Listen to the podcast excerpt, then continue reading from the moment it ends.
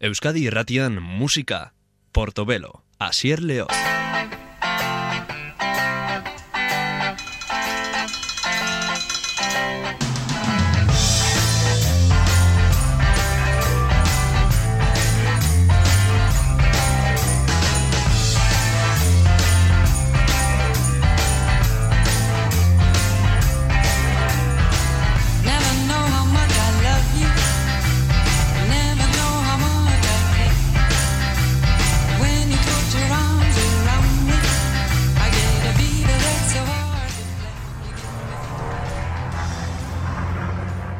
Motorrak behar bezala martxan jarrita, mila bederatzen eta laurogeita mazazpiragoaz.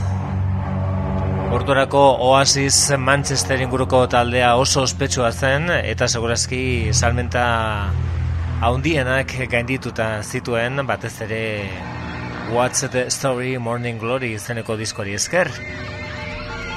Orduan iritsi zen onako diskoa hau gaur gogoratuko duguna gure klasiko entartean Be Here Now orain Oasis eh, bueno, albizten nola bait eta aldarrikatuak berri ere zineari esker Supersonic izeneko pelikulari esker.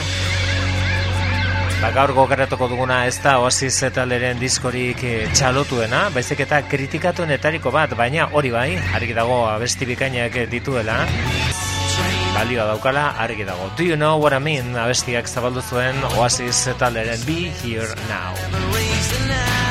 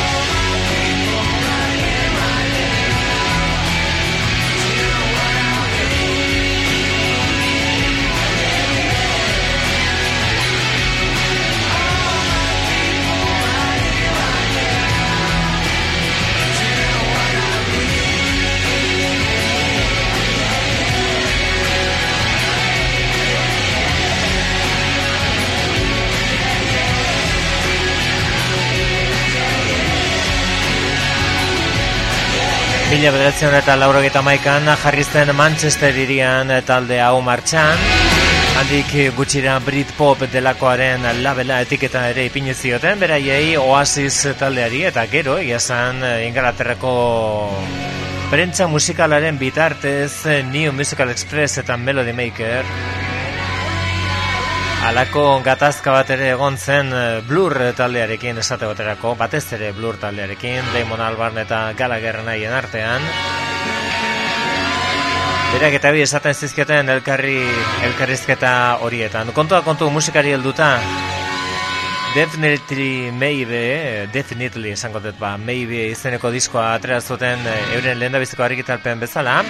Bila bederatzen eta laurogeita amaikan eta hemen entzuten garen eh, entzuten ari garen hau beraien laugarren diskoa izan zen Be Here Now tartean arrakasta itzela ekarri zien What's the Story Morning Glory izeneko kantua. Eta kantua ez kantu bilduma diskoa Wonderwall bezalako bestiak zituen eh, disko ura eta laurogeta mazazpian apur bat itzalita zegoenean Britpop eh, delakoaren eh, indar edo argi hori. Eta oasis taldere gandik ezer gutxi espero zenean iritsi zen disko hau. Eta bueno, ba, antza publikoa edo erosleak etzeuden momentu momentu horretan eh, taldea taldeak zer egingo zuen zain eta ez zuten eh, oso ondo jaso, baina egia esan disko bikaina zen. Do you know what I mean? Izeneko bestiak zabaltzen zuen disko ura eta bertako arribitxia da nire ustez orain entzongo dugun hau klasiko baten izenburua, beste klasiko batentzat stand by me.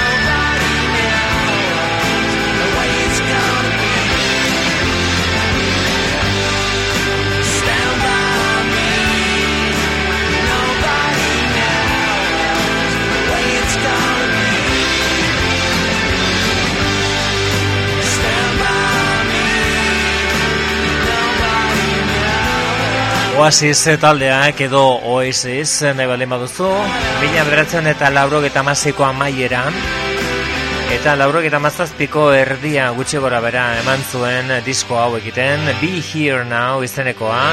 What's the Story Morning Glory izeneko disko benetan arrakastatxuari eta milaka ale saldu zituen disko horri. Bandola baiteko lekukoa hartzea egokitu zitzaion edo haren ondorengoa izatea. Eta hori noski inoiz ez da gauza erraza. Oraindik eh, taldekide guztiak zeuden galagerra nahi ez gain baina handik bi urtera alde egin zuen eh, musikarietako batek, Paul Arthusek eta gainera, ez zuen oso modua dizkidetsuan e, utzi taldea, eta hortik e, aurrera etorri ziren arazo gehiago urrengo, urrengo diskoan. Disko hau, entzuten ari garen hau, Be Here Now izeneko hau, Lion Gallagherrek ere esan zuen bere garaian timo bat zela, e, ez zuela inora talderen talentua jasotzen baina, egia esan Lion Gallagher onelako deklarazioak e, egiteko oso oso egiten oso itua zegoen e, asko gustatzen zitzaion eta zaio oraindik ere. Onelako gauzak esatea gero ba bueno Ingalaterrako egunkarietan azal daitezen hitz horiek e, oso oso tamaina haundian eta gorriz albaldi bada. Oasis taldea edo Oasis gara gogoratzen eta euren Be Here Now izeneko disko hau. Fade in, fade, in Out izeneko abesti honetan, bitxikeria bat estudiotik pasa zen eta eskaini zioten slide gitar delakoa jotzea Johnny Depp da gitarrista abesti honetan.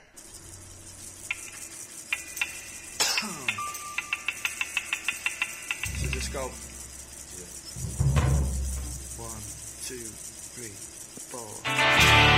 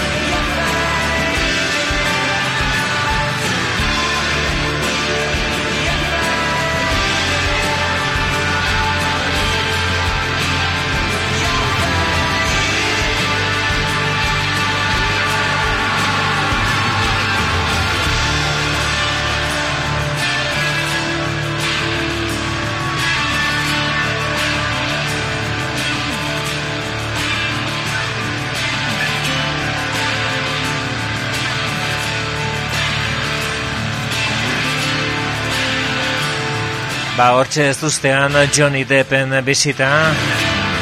Abbey Road estudiotan Beatles taldeak horren ospetsuak egin zituen estudio horietan. Bertan grabatu zuten e, diskoa hau Oasis e, taldekoek edo Oasis taldekoek Be Here Now izteneko diskoa laurogeta mazazpian atera zena. Eta bertako Fade In Out e, izeneko kantua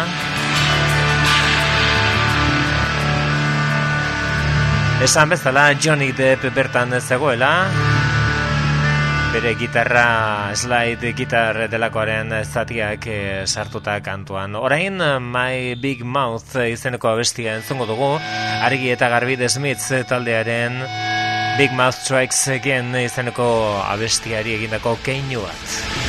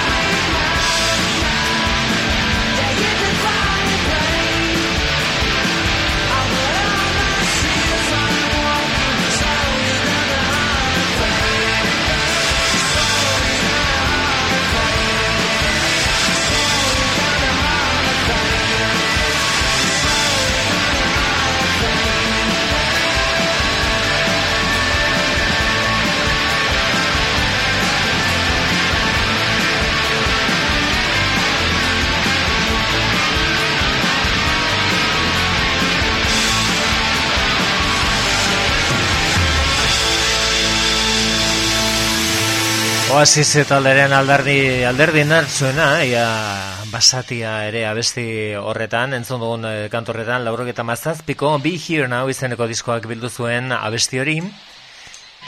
Eta diskonek bildu zuen ere, jaso zuen ere, Oasis talderen beste alderdia, bareagoa, alenkonia txuagoa izan ere, Abesti honen atzean dagoen gaia asko ukitu zituen galageran aiak diskoaren grabaketan zehar, e, euren e, amak ustez minbizia zuen, gero ez ez e, izan zen.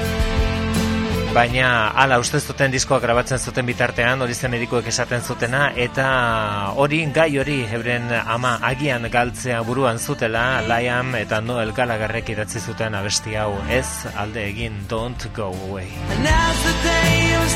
And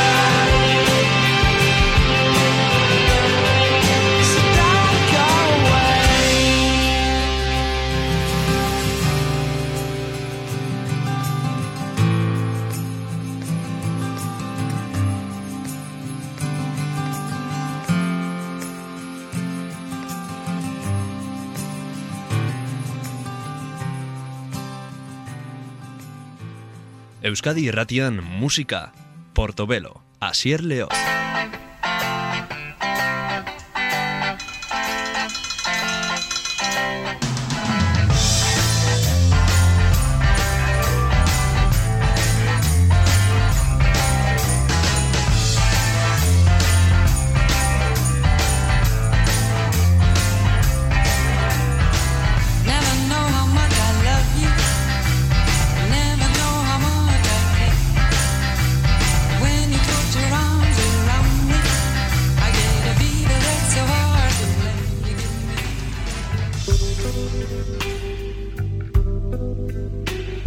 American Music Club taldearen arloan, eremuan, munduan sartzen gara orain, malenkoniaz beteta, Mark Eitzelen ahotsan laguntzarekin.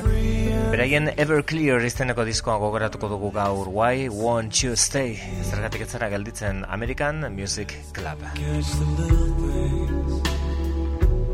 As they narrow on your fall I'm checking your pulse you're so quiet I'm kissing you but you don't feel it. Why you do this to me? Showing me that all I'm good for is to watch you sleep. As lifeless as an angel, she was the most beautiful cloud that ever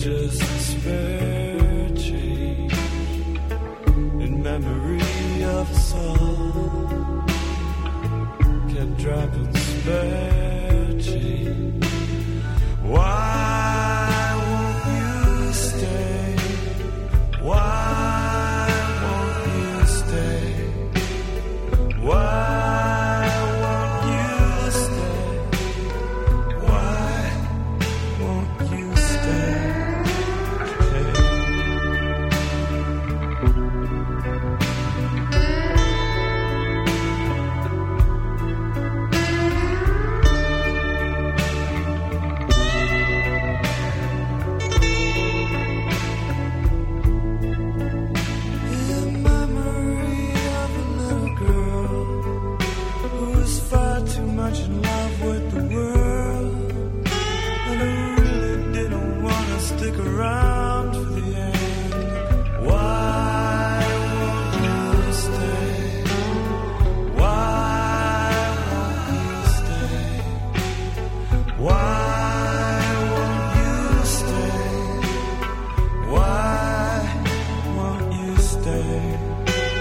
Gaur entzuten ari garena, gaur gogor ekartzen ari garen Everclear izeneko hau American Music Club San Francisco iriko taldearen bosgarren azen, ez ziren hasi berriak beraz, baina hau izan zen inondik inoran beraien, e, bueno, beraien zatate guztiak zabaldu zituen e, diskoa.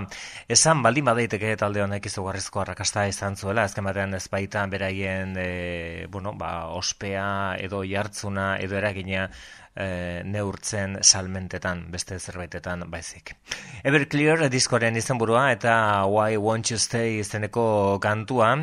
Orain entzungo dugun kantunetan, e, bueno, ba, iesak e, jota, iesa pairatzen ari den gaixo baten gogoetak eta perspektibak azaltzen dira Sick of Food du izena, kantua benetan gordina, eta talde honen zaleentzat ezinbestekoa den. American Music Club eta eta beraien mila beratzen eta laburo eta maikako Everclear diskoa.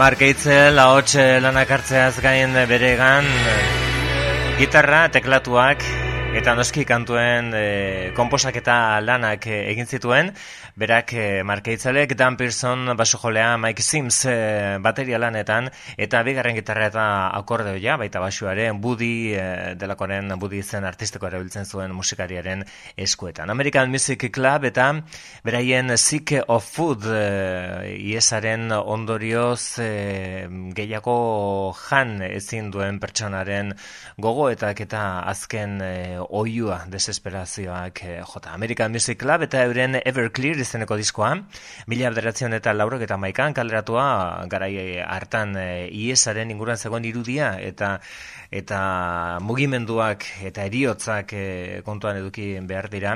Eta musikalki ura zela Seattle e, iriaren garaia Nirvana, Pearl Jam eta hainbat orduan hasten zirela grunge edo grunge delakoa egiten. Eta beste mundu batean naiz eta estatu batuetan zen ere San Franciscoan American Music Club taldeak musika hau egiten zuen. Honek Rise du izena Everclear diskoak utzitako abestirik ezagunena segurazki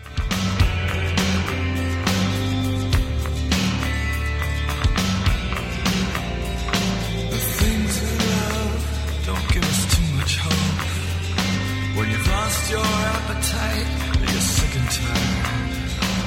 Maybe what you need is some food for your eyes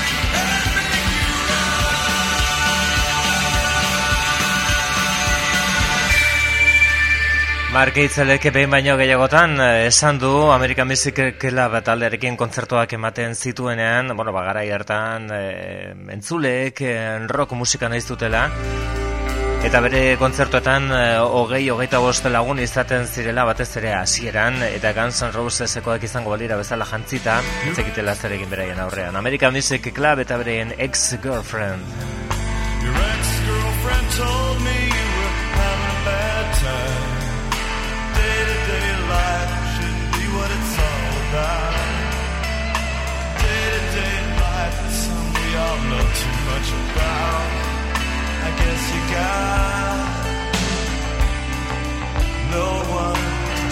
care of you.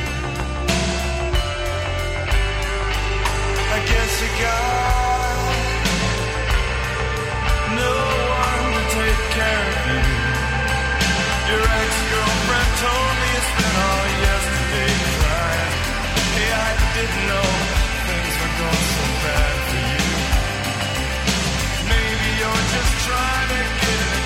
that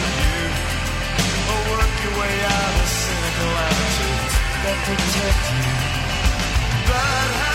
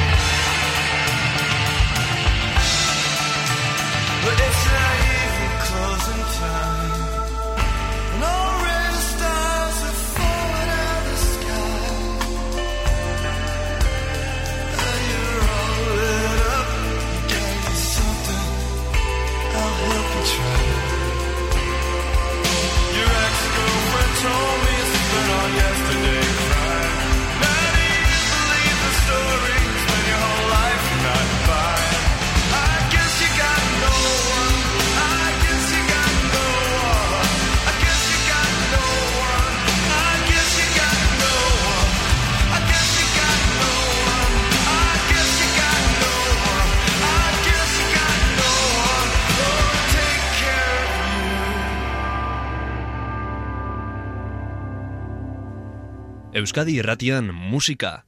Portobelo. Asier Leoz.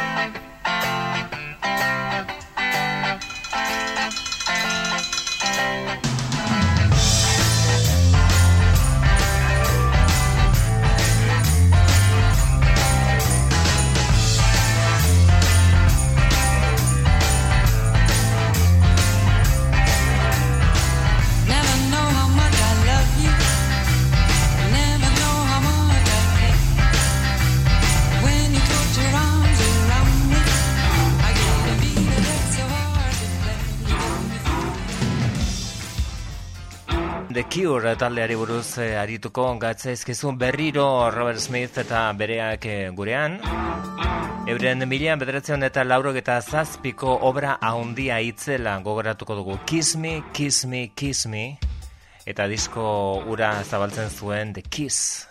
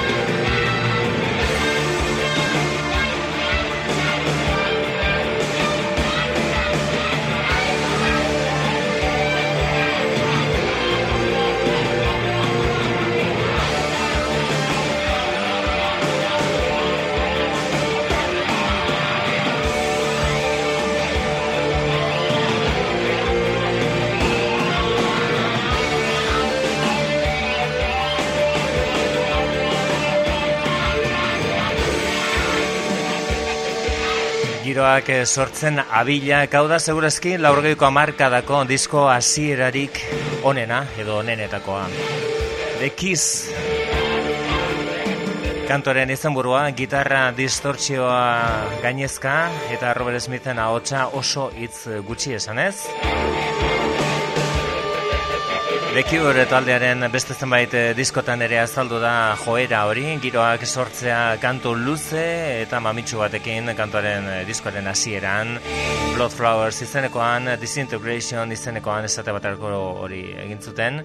Eta orain mila bederatzen eta laurok eta zazpiko Kismi, Kismi, Kismi izeneko diskoari gara gogoratzen. Talderen disko berezinetariko bat eta esan berra dago ere, nolabait eh, The Cure taldearen arrakasta garaia hortxe hasi zela. Aurretik ere, bueno, ba, Disintegration izenekoa gero etorri zen, baina aurretik ere bazituzten eh, abesti ezagun batzuk, batez ere Boys Don't Cry noski, eta The Forest eta beste baten bat, baina hor laurok eta zazpi zazpian, eta laurogeta amabira arte gutxio gara bera izan zen beraien arrakasta momentu handiena batez ere salmentei e, zegokionez. Abesti ezagunena inongo zalantzarik gabe, Kiss Me, Kiss Me, Kiss Me izeneko disko honetan, Just Like Heaven.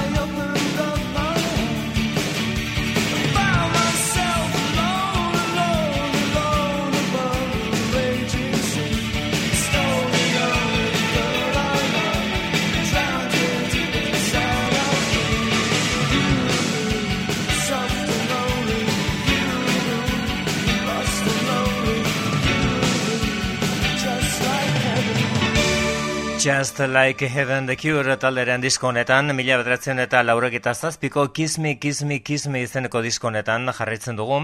Esan bezala taldeak, eh, Robert Smithen taldeak laurogeko amarkada hasiera hasieratik bazituen eh, abesti errakastatsuak, eh, Charlotte Sometimes, pornografi izeneko diskoak ekarritako kantuak, edo Let's Go to Bed, edo The Love Cats batzuk bakarrik eh, aipatzearen, baina laurogeta zazpiko disko honekin etorri zitzaien mundu osoan arkastatez bakarrik eh, ingalaterran, eh, Billboard eta beste hainbat gunek, edo garai hartan oraindik gune ez ziren, baina musika aldizkari eta e, nola baita esateko preskriptorek eman zioten lehendabiziko edo lehendabizikotako postua The Cure taldeari. Kismi, kismi, kismi zeneko diskoari gara gogoratzen. Horren entzongo duguna beste honek, If Only Tonight We Could Sleep du izena.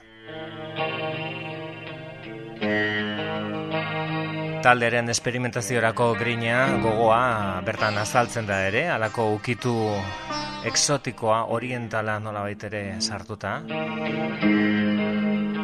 Bateria indartsu bat dator bere ala. If only tonight we could sleep, kiss me, kiss me, kiss me, The Cure.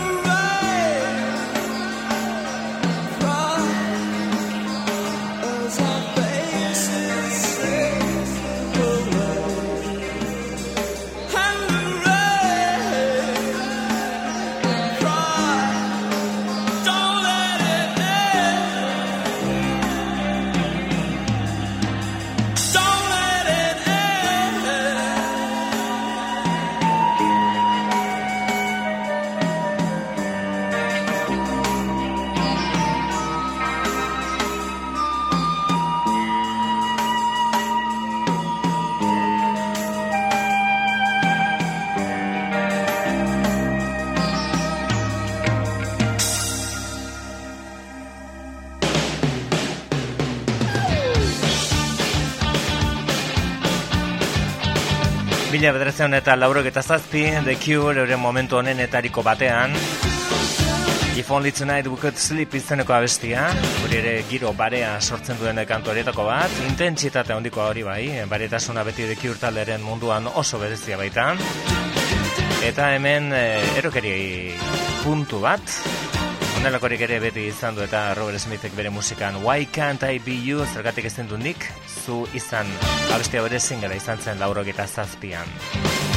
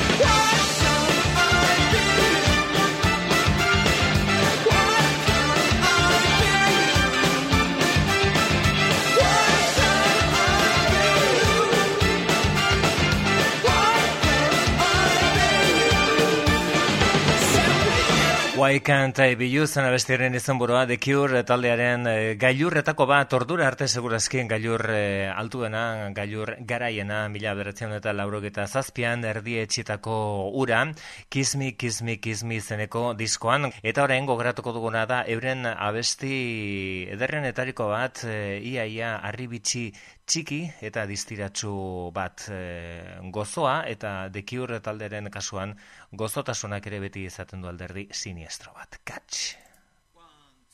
Yeah,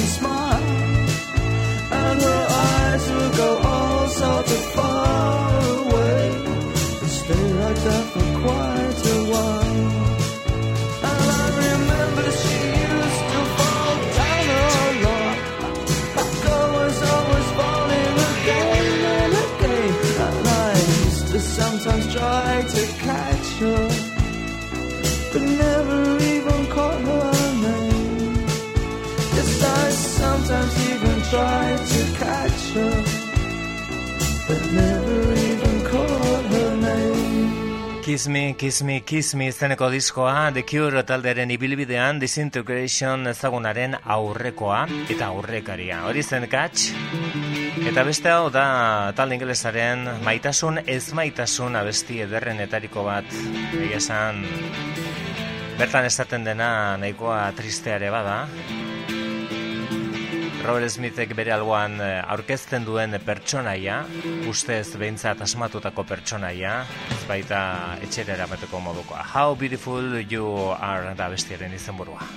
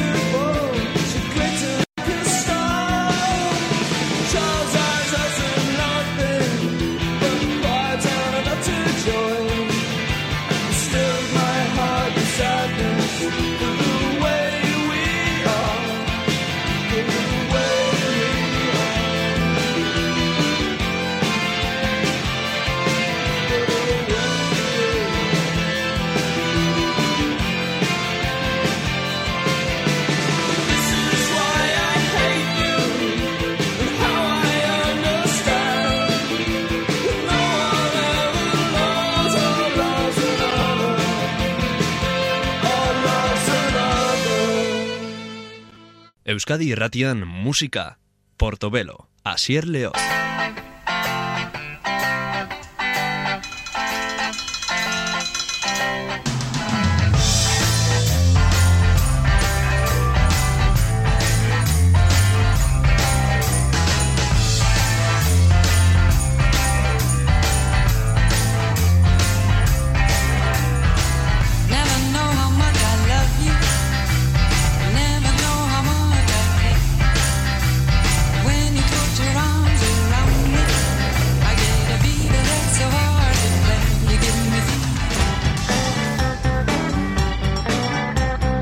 Billy Bragg eta Wilco elkartu zituen Mermaid Avenue izeneko diskoa gogoratuko dugu gaur, lauro eta mezortzian Elektra zigiluak argitaratua, Woody Guthrie zenaren letrak musika bihurtuta. Voodoo, voodoo.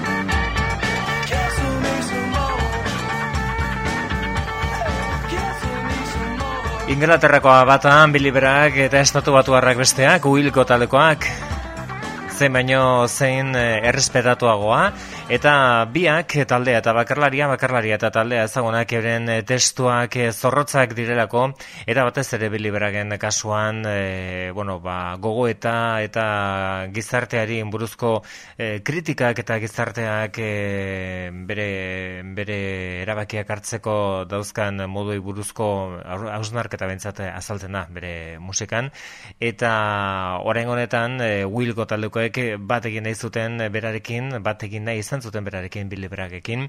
Guztia Nora Guthrie antolatua, Woody Guthrie zenaren folk e, komposatzaile eta bueno, ba, abeslaria baino eskoz gehiago zen horren Bob Dylanen inspirazio zen e, gizon horren alaba izan zen guztia antolatu zuena. Billy Bragg eta Wilco Mermaid Avenue izeneko disko honetan topatu ziren eta Woody Guthrie idatzitako abestiak edo testuak e, musikatu zituzten, abestiak bukatu edo musikarik e, gabe idatzita zeuden testuak musikatu. Haien artean orain entzungo dugun Ingrid Bergman izeneko abesti hau.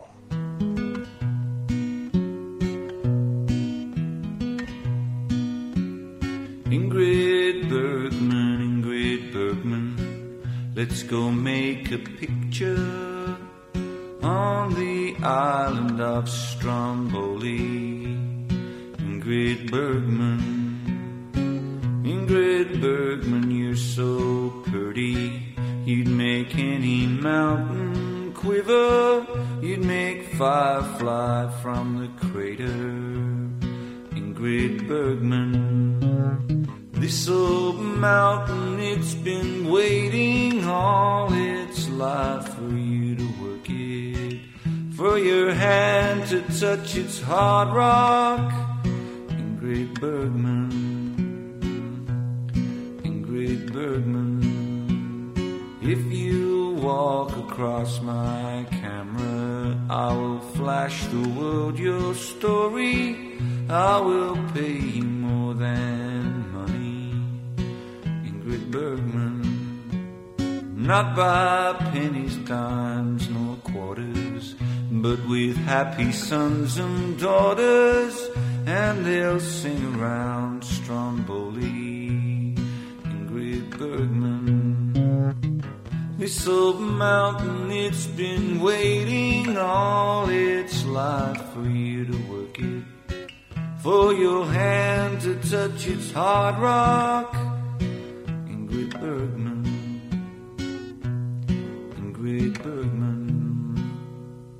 Ingrid Bergman gasonetan e, suediar aktoreari buruzko gogo eta horretan umore ukitu bat ere bazagoen. Mermaid Avenue mila bederatzen eta laurok eta emezortzian egindako diskoa izan zen, eta hau ere, banola baita saldu beharra zegoen irratietan eta momentu horretan ez eta Billy Braggek beti errespetu izan duen, ba, Wilco taldeak hori baino importanteagoa izan daiteken zerbait zaukan gutxienez, e, merkatuari dagokinez eta disketxeen interesei begiratuta, salmentak e, bermatuta eta oso bueno, ba, popularitate momentu ona bizitzen zuten Chicagokoek Jeff diren bandakoek. Irratietara bidali zuten abestiarekin erabat asmatu zuten, oraindik ere izaten da eta Wilco talderentzat eta hau laurek eta mezortziko kontua da, ba, oraindik ere izaten da Wilcorentzat ezinbesteko abestia, beren emanalditan California Stars.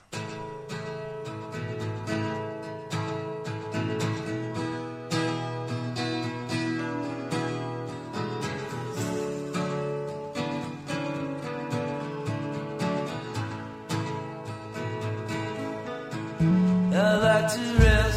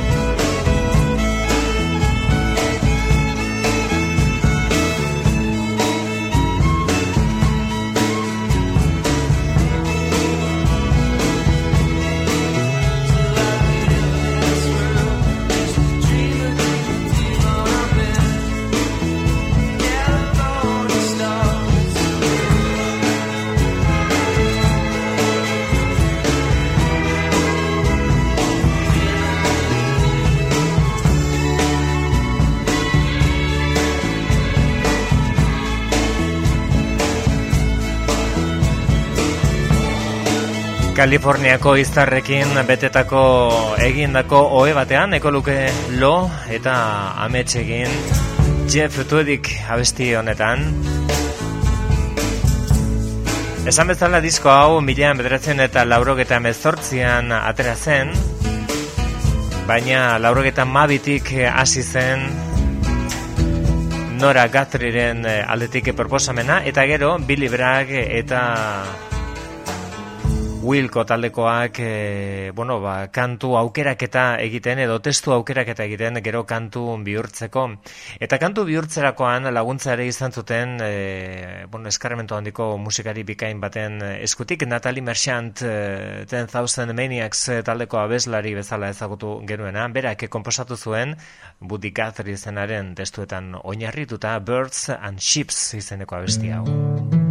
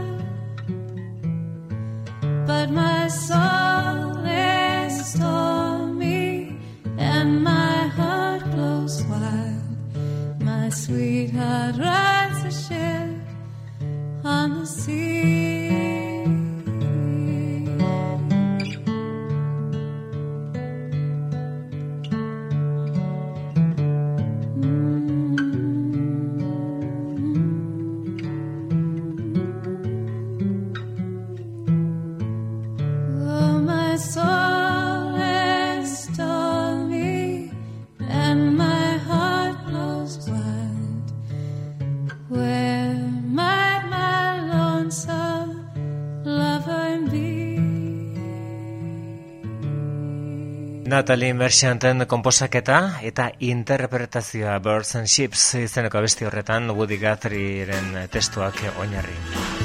Billy Bragg eta Wilco eta lauro eta mezortziko Mermaid Avenue izeneko hori gogoratzen ari gara gaur Walt Whitman's Knees.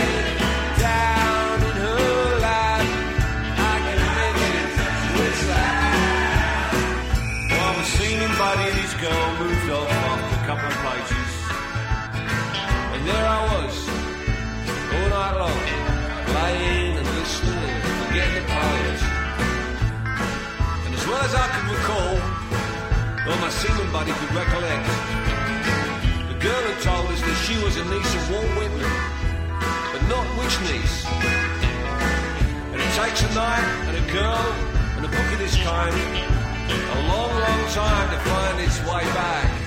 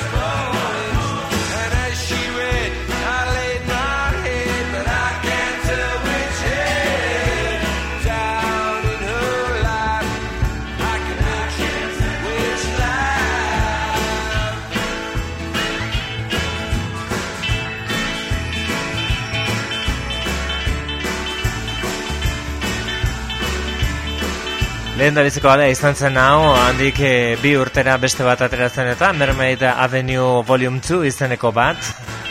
Hau ezagunena egintzena eta bidea irekizuena, noski Mermaid Avenue, Buddy Guthrie izenaren testuak eta kasu honetan poeta handi bati dedikatutako bestia, Walt Whitman's Knees izenekoa Billy Bragg eta Wilco elkarrekin, laurogeta emezortziko obera haundi horretan. Bertakoa zen abesti hau disko osoko konposaketa finenetako bat One by One.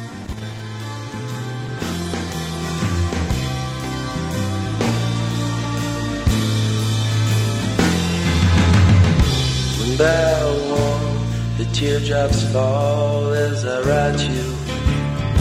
One by one, my words come falling on the page. One by one, my dreams are fading in the twilight. One by one, my schemes are fading fast away.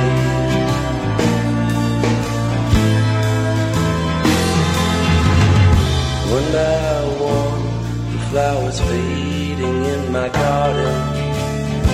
One by one, the leaves are falling from the trees. One by one, my hopes are vanished in the clouds, dear. One by one, like snowflakes melting in the breeze.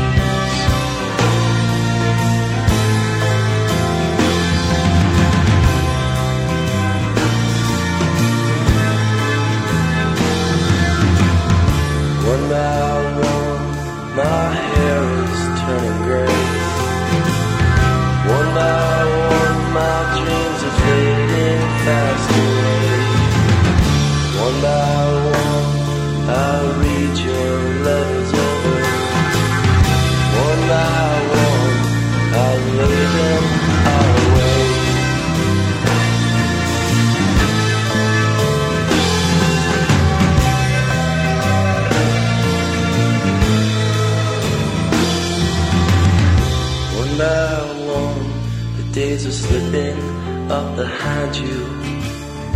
One by one, the sweetest days of life go by. One by one, the moments stealing up behind you. One by one, shall come and find out you arrive.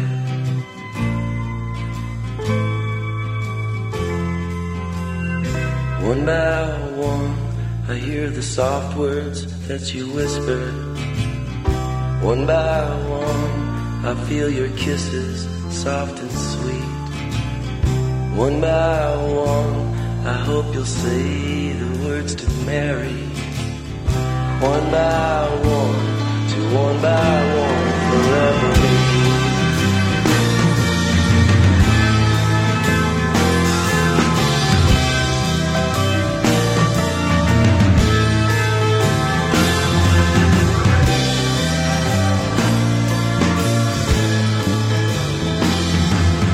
One by One abestia Jeff eh, Tuediren erregistrorik eh, motelena kasu honetan abesti horretan Mermaid Avenue izenekoaren gaineko gainbegiratu hau mila bederatzen eta laurogeta mezortzian Billy Bragg eta Wilco elkartu zituen disko honen gaineko errepasoa. Hemen amaituko dugu The Unwelcome Guest izeneko abestiaren eskutik. To the rich man's bright lodges I ride this wind. On my good horse, I call you my shiny black bess to the playhouse of fortune to take the bright silver and gold you have taken from somebody else. And as we go damn foggy midnight. You snort my good pony, and you give me your best. You know, and I know, good horse amongst the rich ones, how oft I.